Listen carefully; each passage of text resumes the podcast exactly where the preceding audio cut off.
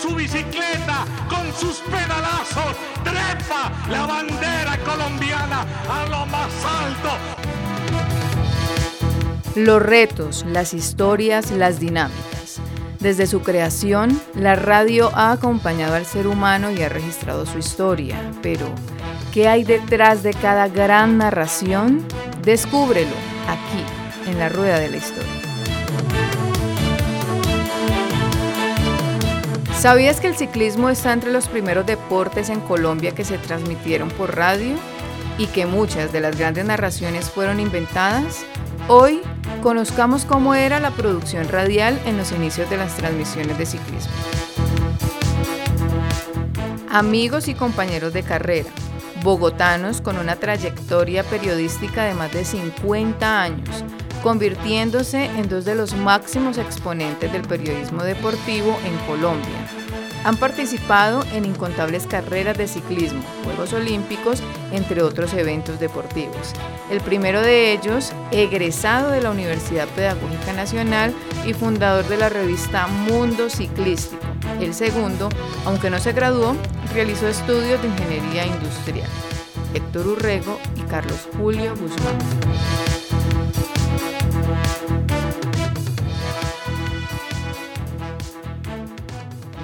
Nuestros primeros desplazamientos a Europa, estamos hablando de los años 80, eh, mi primer Tour de Francia fue en 1984. En aquella oportunidad, o en esos años, pues no se tenían las grandes ventajas que tenemos hoy. La tecnología, la digitalización, eh, tanto que inclusive el celular solamente pudimos venir a utilizarlo a partir del año 1987, pero en aquella oportunidad eran transmisiones con enlaces que se hacían desde Bogotá en ese caso, la señal iba a París vía Telecom y narrábamos eh, también, o enviábamos la señal a un avión o a un helicóptero, que era el que, como ven ustedes en la televisión hoy, recoge la señal de los vehículos que están en, carretera. Esa señal se mandaba a la Torre Eiffel, en París. Allí teníamos nosotros, digamos, un centro de, de, de, recepción de sonidos y se mandaba a Bogotá. Y, y Bogotá recibía pues la señal de, carrera. El, tema es que en determinados momentos eh, no teníamos, repito, por una señal directa que nos permitiera estar en contacto directo con la caravana. Entonces, eh, RCN transmitía con tres vehículos, tres transmóviles. Transmóvil 1, supuestamente iba pues con la punta, transmóvil número 2 con lote intermedio y el transmóvil número 3 a cola de pelotón. Pero la organización de la carrera pues no permitía tener tanto vehículo, sobre todo pues de una cadena de radio.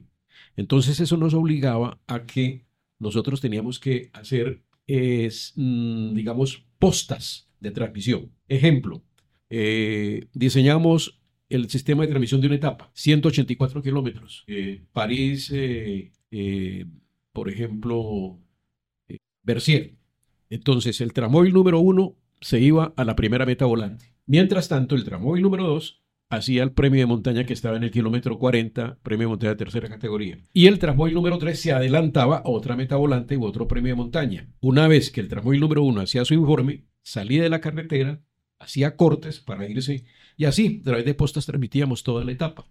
La anécdota que viene al caso es que en alguna oportunidad, un domingo, eh, José Antonio Churio, y quien les habla, tenía la responsabilidad de hacer un premio de montaña de segunda categoría. Cuando fuimos a buscar el sitio era desolado. No había un teléfono público por ningún lado, no había posibilidades de, irnos, por ejemplo, como ocurrió en otras ocasiones, compañeros que les tocó transmitir desde una joyería o les tocó transmitir desde un establo. Así que a 200 metros había una pequeña casa, una casucha larga, y era lo único que había.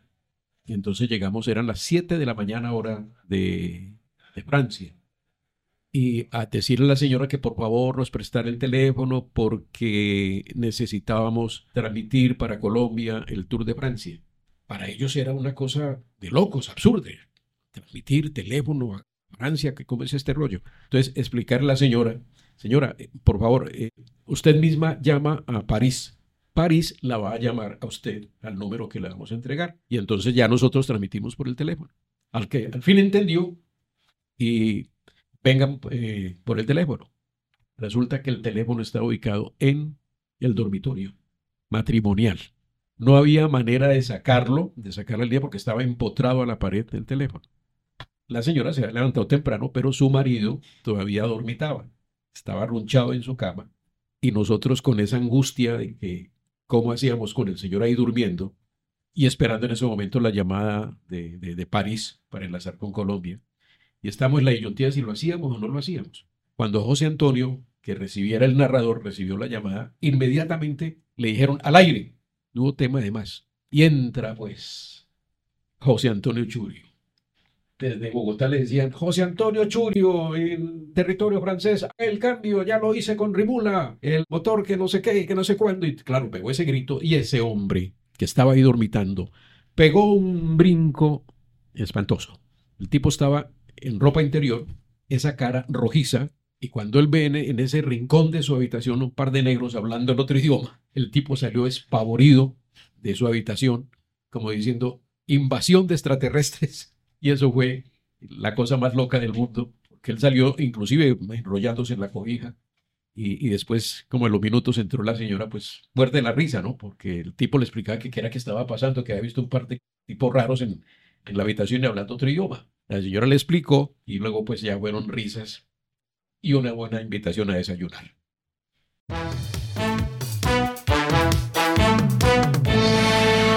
Casi que por accidente al periodismo, ¿no?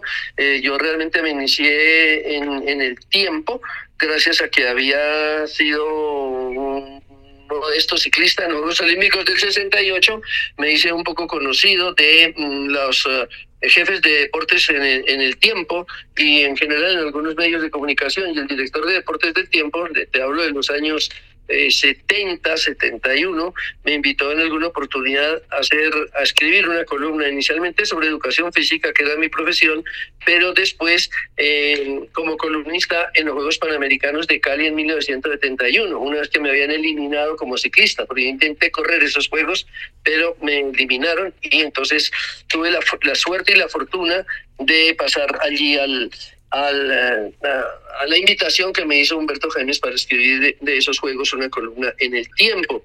Como entrenador, eh, aproveché una oportunidad que se presentó de hacer unos, eh, unos, se hicieron unos cursos, aprovechando la presencia de entrenadores extranjeros en Colombia en ese año, y el eh, premio para el mejor alumno del curso de ciclismo era un viaje a Italia a especializarse en la Escuela Central de los Sport en Roma. Y yo fui el mejor alumno, me gané esa beca, llamémosla así, ya trabajaba como entrenador en la Liga de Bogotá, y yendo hacia Roma, había un campeonato mundial de ciclismo en Varese, Italia, y allí competía una, la selección Colombia. Y yo paré eh, por, por el interés a ver ese campeonato del mundo. Eh, inicialmente resulté ingresando al velódromo como auxiliar del equipo y posteriormente cuando Cochise Rodríguez comienza a avanzar en su, en su, en, su derrotero hacia, hacia el título, entonces Humberto Jaime me llama para que él escribiera eh, desde allá sobre, sobre el mundial, para el tiempo. Bueno, lo hice, pero también me llamaron tanto de Caracol como de RCN para que, lo transmitiera, cuando yo no tenía ni idea de transmitir. Pero como era una carrera tan cortica, pues eh, que duraba cinco minutos, duró 4.55 en la final, pues tuve la oportunidad, entonces, entre comillas, de transmitirlo en la compañía de Carlos Alberto Rueda, que era corresponsal de Caracol en, en, en, en Europa, en Alemania vivía él. Eso al año siguiente, cuando regreso de, Europa, me sirve para ir a Caracol a conocer la gente por invitación de Humberto Jaimes. Me invitan entonces a seguir colaborando ahí en los programas que se hacían en ese momento, que era uno solo, se repetía, se hacía por las siete de la noche y se repetía al día siguiente. Y eso me permitió como irme vinculando poco a poco a, Caracol. Luego me invitan a la Vuelta a Colombia del año 72. Iba a ser el, el conductor de la moto Ramón Hoyos Vallejo, que era la estrella del ciclismo colombiano y el comentario de Caracol. Él no pudo ir y resulté yo comentando, manejando yo mismo la moto y comentando esa vuelta a Colombia. Y digamos que ahí comenzó mi carrera periodística. Tres años después ya me retiré como entrenador, luego de cumplir mi, contraparte con el, con, el, con, con, el deportes. Y a partir del primero de enero del 76 eh, trabajo para RCN Radio hasta el día de hoy. Allí tuve la fortuna también de conocer a Carlos Julio, fue mi primer compañero de trabajo al lado de Hernando Videles y Alberto Piedraíta en RCN. Y luego pues ya les dije, ya el mundo ciclístico y todo lo que, lo que ha sucedido, pero en realidad he llegado más por accidente que por por vocación, diría yo, por elección mm, al, al, periodismo, pero mm, he procurado honrar cada día de mi vida esta maravillosa profesión. Carlos Julio y yo, como lo decía, hemos tenido la oportunidad de compartir tantas cosas en el mundo. Eh, me aprecio de, de, haber, de haber aprendido de él, seguramente también él de mí, pero juntos hemos aprendido de todo lo que nos ha, nos ha significado este trabajo. Carlos. Gracias, eh, profe. Eh, conocí a Alberto Piedraíta Pacheco en 1967 en el estudio de Nueva Granada en el centro de Bogotá, en la 16 con 16 porque la contadora general de RCN en ese momento, que no pertenecía a la organización Aldira Lule, era la madre de un compañero, Marina Neira de Acosta. El compañero mío se llama Jaime Acosta, en el Rosario, y a raíz de eh, mi actividad deportiva en el colegio, pues algún día me dijeron, ¿por qué no vamos a Alberto y tal? Ahí lo conocí en 1970, cuando ya empecé el proyecto de vida con una hija, Adriana Patricia, pues tuve que intentar buscar empleo, o intentar no buscar empleo para tener sustento de, la familia en ese momento, ya tres personas, la patrona, mi hija y yo. Mis compañeros de colegio me animaron a ir donde Piedradita y evidentemente Alberto me, me, dio la oportunidad. También el papá de un colega, de un compañero mío de colegio se llamaba Francisco Montalvo, que era el contador general de la Federación Nacional de Cafeteros, me dio la oportunidad de vincularme ocasionalmente a la cooperativa del Seguro Social, en donde estuve seis meses hasta que pasé a RCN. Mi primera eh, cercanía con los medios en cuanto ya a actividad se refiere, la tuve en el programa de La Barra, en un programa que hacía Alberto por las noches, de lunes a viernes, y el día que yo estuve fue en 1971, en enero, por ahí como el 23, 24 de enero, en una droguería que aún existe hoy, pero con un nombre cambiado. Se llamaba la droguería genérica, que está ubicada frente al Centro Urbano Antonio Nariño, ahí al lado de la Feria Exposición. Ya después de eso, combiné estudio y trabajo hasta que encontré pues en esta espectacular actividad profesional el módulo vivendi adiós gracias para mi familia y para quienes hablan. En esa época ya su droguería estaba mirando el futuro para vender productos genéricos. sí, no? simpático, sí, sí. Ah, que también tuve con un señor que vivía en La María, un contacto porque él era radioaficionado y me permitió eh, ver cómo se manejaba el tema y después me puso a hablar. En ese momento estaba conectado con un radioaficionado en Nueva Zelanda.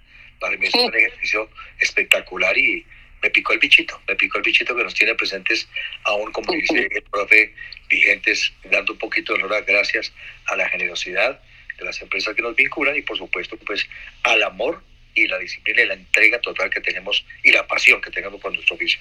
Nosotros hemos tenido la fortuna de vivir todas las épocas de las, de las comunicaciones, el progreso, desde la época del carbón, del hierro, de, de la leña hasta, hasta la, la, tecnología que actualmente tenemos. ¿no? Nosotros tenemos esa fortuna de haber transitado y haber aprendido eh, cómo, cómo transmitir, escribir todos los, los, los mecanismos de la, de la comunicación, tanto de radio como de, de prensa haber visto el esfuerzo de nuestros colegas a lo largo de tantos años y haber visto cómo ha progresado todo esto hasta, hasta llegar a la tecnología actual que hacer las cosas tan fáciles, pero a nosotros y a nuestros colegas les tocó lo difícil en todos los campos, Carlos Julio. Creo que eso es un privilegio que tenemos. Sin duda alguna, y, y, algo que también enriquece lo que estás contando, profe. Yo tuve eh, durante tres años ejercicio en medios impresos, en el diario El Siglo fue directora el doctor Álvaro Gómez Hurtado, una, una persona supremamente docta, supremamente culto, supremamente inteligente, y comenzaba ya su actividad inquieto ahí en el periódico, acaba de llegar de Francia, Mauricio Gómez, ya desaparecido desafortunadamente.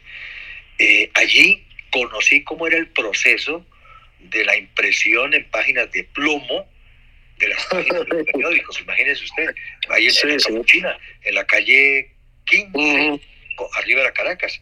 Así que, como lo dices, hasta encontrarnos hoy, por ejemplo, brother, que tú lo has visto, con, con el teléfono a través del cual estamos haciendo este ejercicio, eh, transmitir los Juegos Olímpicos desde Tokio, el Campeonato Mundial de Ciclismo desde Australia, el Campeonato Mundial de, de, Atletismo desde Eugene, Oregón. Así que es esa magia que nos ha permitido en los últimos 50 años encontrarnos con todo este proceso de la tecnología que inunda ahora a los medios de comunicación.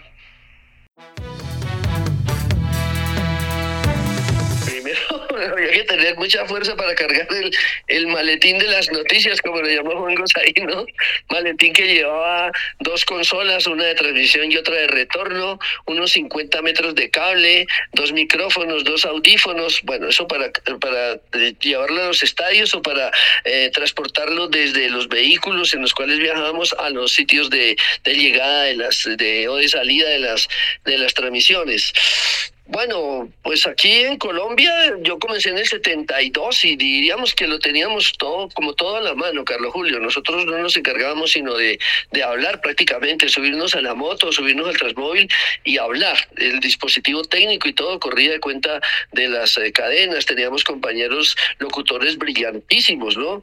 Eh, así que digamos en Colombia no nos era realmente tan difícil. Difícil el, el trabajo desde las motos. Yo sí reconozco que mi compañero Carlos, hoy Carlos Julio Guzmán, así como Héctor Palau, Marco Tulio Puerto, todos los que se han montado en una moto para transmitir, para informar y para comentar desde las motos, son admirables porque ellos han tenido que soportar tanto como los ciclistas, las, las inclemencias del tiempo, el frío, la lluvia, el calor, eh, la nieve, el riesgo de ir en una moto. Entonces, diríamos que ese, ese, ese eso también fue un, digamos, un, un, un comienzo bastante difícil. A mí no me tocó sino dos años esa situación eh, y luego, pero sí fui testigo de, de, del trabajo de mis, de mis demás eh, compañeros.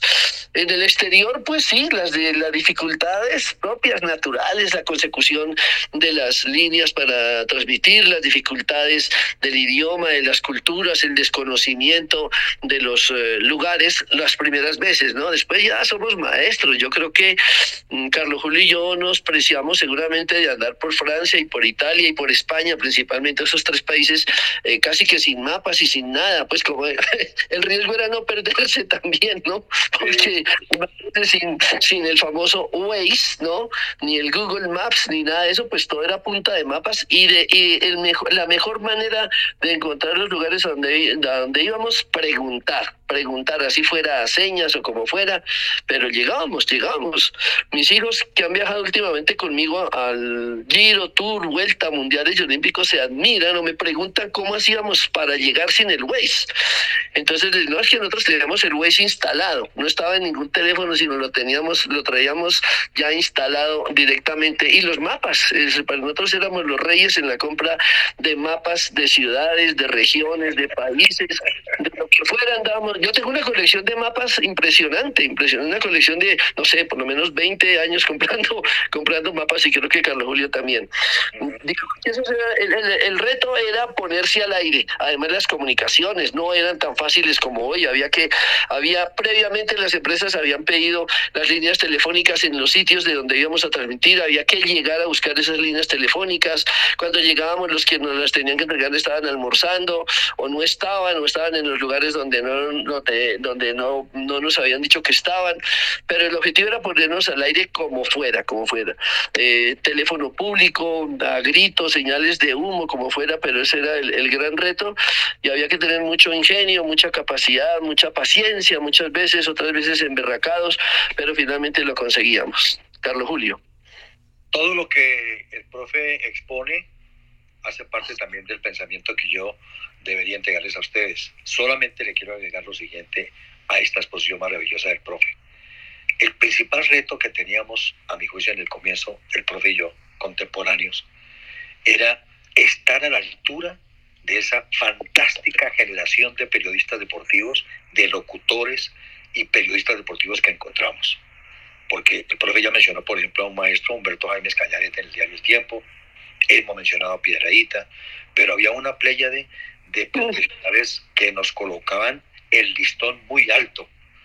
A Dios gracias, a Dios gracias, entramos en la orientación de aprovecharnos, comillas, de todo lo que ellos nos dejaban conocer para adecuarlo a nuestro comportamiento profesional. Para mí ese fue un gran reto y afortunadamente creo que eh, pasamos, eh, no sé si con alta o, o, mediana o baja calificación el ejercicio, pero aquí estamos. Lo después, lo que venía después era mantenernos y evidentemente superar, superar con ingenio y con determinación todos esos elementos adversos que encontrábamos, como ya los describe el profe, en los viajes a Europa o Sudamérica. A mí me tocó, por ejemplo, les comento, en La Paz, en donde casi pierdo la vida en 1976, en un partido de Copa Libertadores Nacional y el Bolívar de La Paz, cargar eh, cerca de 200 metros de extensión para conectar ese cable desde el tercer piso en el estadio Hernández, Hernando Siles en La Paz hasta el camerino donde estaba el Nacional porque en esa época pues obviamente no había ni el inalámbrico, ni el teléfono, nada. Era línea física que había que transportar. Todos esos elementos forman parte de esa formación, de esa cultura a la que nos habituamos para superar, como lo dice el profe, con ese ingenio. Y como lo dijo también él, el, adagio es popular y muy sabio, preguntando se llega a Roma, se llega a Roma. Y también les comento, sí señor, como el profe soy eh, cuidadoso en, en guardar eh, eh, elementos y documentos que uno cree que mañana o pasado le pueden brindar un servicio y es evidente. Yo guardo desde el año 70, desde el año 84 mapas, mapas que uno adquiría para movilizarse en Europa. Y eso es una maravilla que eso sí no han cambiado hoy. Eso es lo mismo, las ciudades están en la misma parte. Entonces los mapas siguen siendo desde ayer hasta hoy. Así que eh, ese es el compendio de este ejercicio del reto que tuvimos. Vuelvo a insistirlo, el principal reto para nosotros era estar a tono con la exigencia profesional de ese momento en que comenzamos. Y las cadenas, porque la lucha entre las cadenas radiales era brutal, entre RCN, Caracol, Todelar, Super. Bueno, otro, otro, otro aspecto que, que yo quiero eh, resaltar es obvio el hecho de, de, nosotros haber visto crecer los países, ¿no? Ver cómo se construyeron autopistas, carreteras, eh, en la medida en que fuimos ah, andando, andando por la vida, ¿no? Y eso pues es también, es, eso es un enriquecimiento ya, digamos, personal y, y profesional, ¿no? Eh, los locutores a los cuales hace alusión Carlos Julio son inolvidables. Ellos llenaron toda la época y con el respeto que me merecen todos los de ahora, difícilmente podríamos encontrar locutores tan polivalentes como los que tuvimos en la época, ¿no? Como Armando Moncada, igualmente José Antonio Churio, eh, Carlos Arturo, pues Carlos Arturo Rueda, que es el papá de él. El papá de, de, la narración deportiva fue Carlos Arturo y el papá del comentario ciclístico fue Julio Restía. Sin Julio Restía, ni Carlos Julio ni yo habríamos llegado a la radio, porque él fue que se inventó ese puesto, eso no existía, en, en los comienzos eso no existía. ¿Por qué el ciclismo? Hombre, porque como lo señalaba el profe, yo tuve la inmensa posibilidad de ser un ciclista en la moto.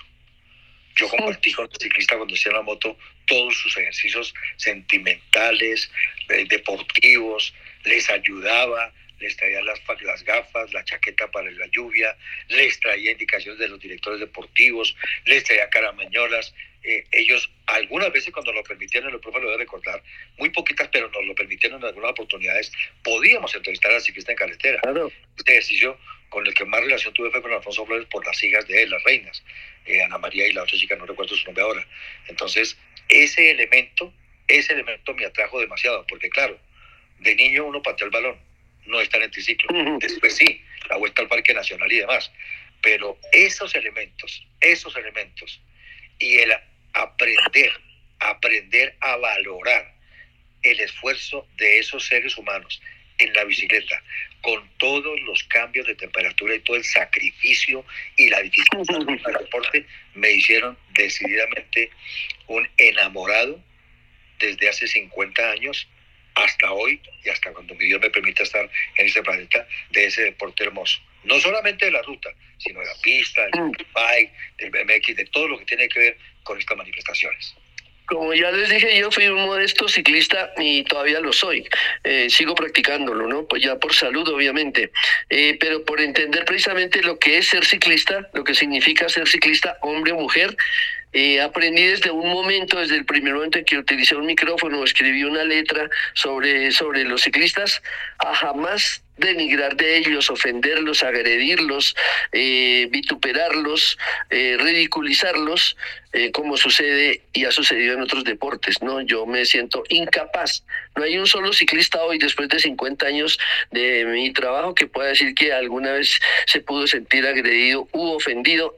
De ninguna manera ni en lo deportivo, ni en lo personal, menos en lo personal todavía, porque creo que una, una, una digamos así, una norma del, de una máxima es el respeto por el ser humano que es el ciclista, porque ese ciclista o ese deportista en general tiene familia, tiene mamá, tiene papá, tiene hermanos, tiene tíos, tiene novia, tiene señora, tiene hijos, y no me imagino yo a esa familia o a un componente de esa familia oyéndome denigrar, ofender, eh, ridiculizar un ciclista porque porque llegó de 127 o de 80 o a una hora o a media hora. Jamás.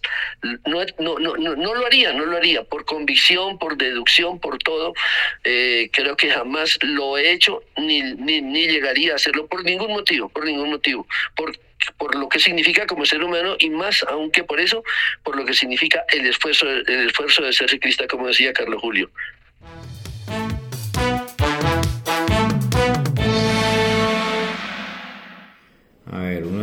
Momentos que yo pues más recuerdo así, entre tantos que tengo de, del ciclismo es, no recuerdo bien si fue en el año 86 o 87, fue en el Tour de Francia. Eh, para los equipos colombianos corrían Fabio Parra y Lucho Herrera, eran los más fuertes en ese momento. En una etapa llegaron, se escaparon los dos y llegaron eh, los dos al, al final, primero y segundo. Y eso fue algo muy bonito porque pues cualquiera de los dos que ganara estaría bien. Ellos competían para equipos de Colombia, pero equipos distintos. Y ese día fue muy bonito ver cómo ellos manejaron la etapa y esa alegría de, esperar que llegara a la meta final.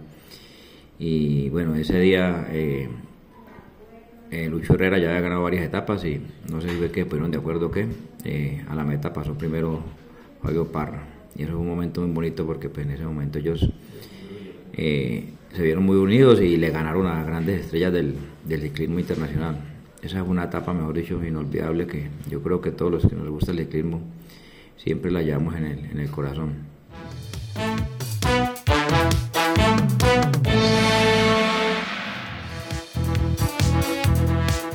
Idea original de Dayana Cardona, Juanita Castro y Gerardo Rodríguez. Guión, producción y dirección por Dayana Cardona, Juanita Castro y Gerardo Rodríguez. Edición por Juanita Castro. Asistencia de edición por Dayana Cardona y Gerardo Rodríguez. Locución por Vanessa Grisales. Música por Nicolás Buenaventura. Mezcla musical Andrea Velasco. Material y archivo por RCN Antena 2 Jairo Chávez. Diseño visual Valentina Manzano. Voces invitadas, Jairo Chávez, Héctor Urrego y Carlos Julio Guzmán. Docente asesor, Norberto Díaz. Trabajo de grado en la Rueda de la Historia. Programa de Comunicación, Facultad de Humanidades y Ciencias Sociales. Pontificia Universidad Javeriana, Cali 2023.